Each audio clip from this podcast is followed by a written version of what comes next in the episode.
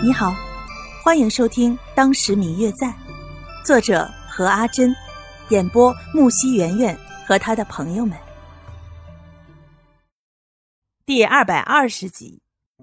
本来木子轩是说接他们到他家去住的，但是考虑种种之后，最后还是决定自己单独住在外面比较好。只是这所院落不够大，幸好此次方玉楠的两位哥哥并没有一起过来。否则，这小小的院落可就真住不下了。木子轩已经另寻了一所够住的院子，大概过几天便可以搬过去居住了。白若秋一进去，方玉楠的父母正好听见声音出来迎接他俩。有一年多没有见了，方伯母拉着白若秋仔仔细细地看了看，见没有瘦，才放心下来，拉着白若秋的手进了屋。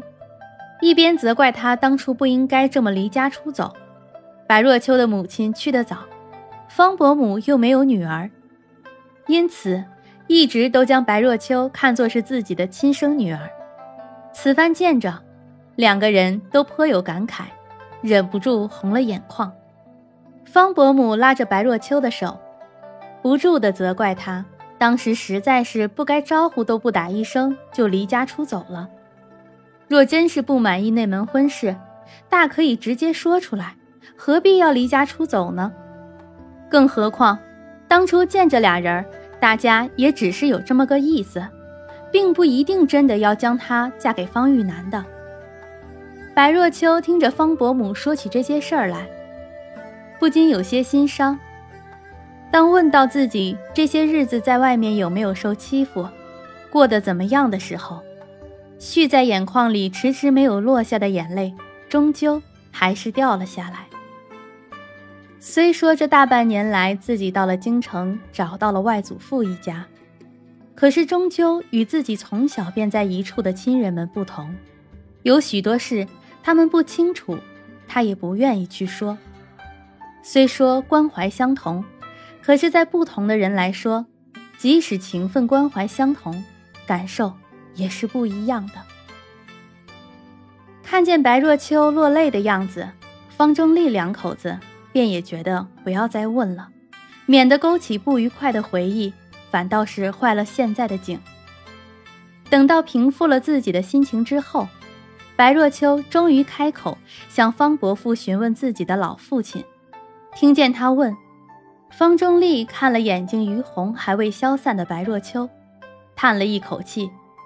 哪想他本是见到白若秋这个样子，怜悯的一叹气，可在白若秋眼中却并不如此想。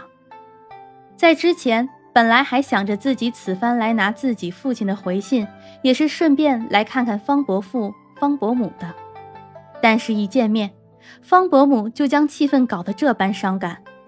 此番再加上方中立的一声叹气，让白若秋不想歪都难。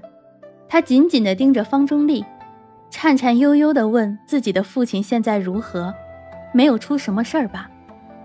虽然他极力的想要表现的平静自然一点，可是语气中却不自觉地带了一丝他自己也没有察觉到的哭腔。方中立似乎沉思着什么，并没有察觉到白若秋的反应。方伯母坐在一旁，一直看着白若秋，听见他的哭腔。还以为是他刚才没有缓过来，缓缓地拍着他的肩背，感受到方伯母安慰自己的双手和方伯母严肃的神情，白若秋有些想哭。他就知道，若不是有什么事儿，方伯父一家又怎么会一家人都来到京城呢？我爹肯定是出事儿了。想到这儿，白若秋的脸就刷白，一双眼睛已经噙满了眼泪。却努力的不让它落下。嗯嗯，我最亲爱的小耳朵，本集已播讲完毕，感谢您的收听。如果你喜欢这本书，欢迎您多多的点赞、评论、订阅和转发哟。当然，也可以在评论区留言，我会在评论区与大家交流互动的。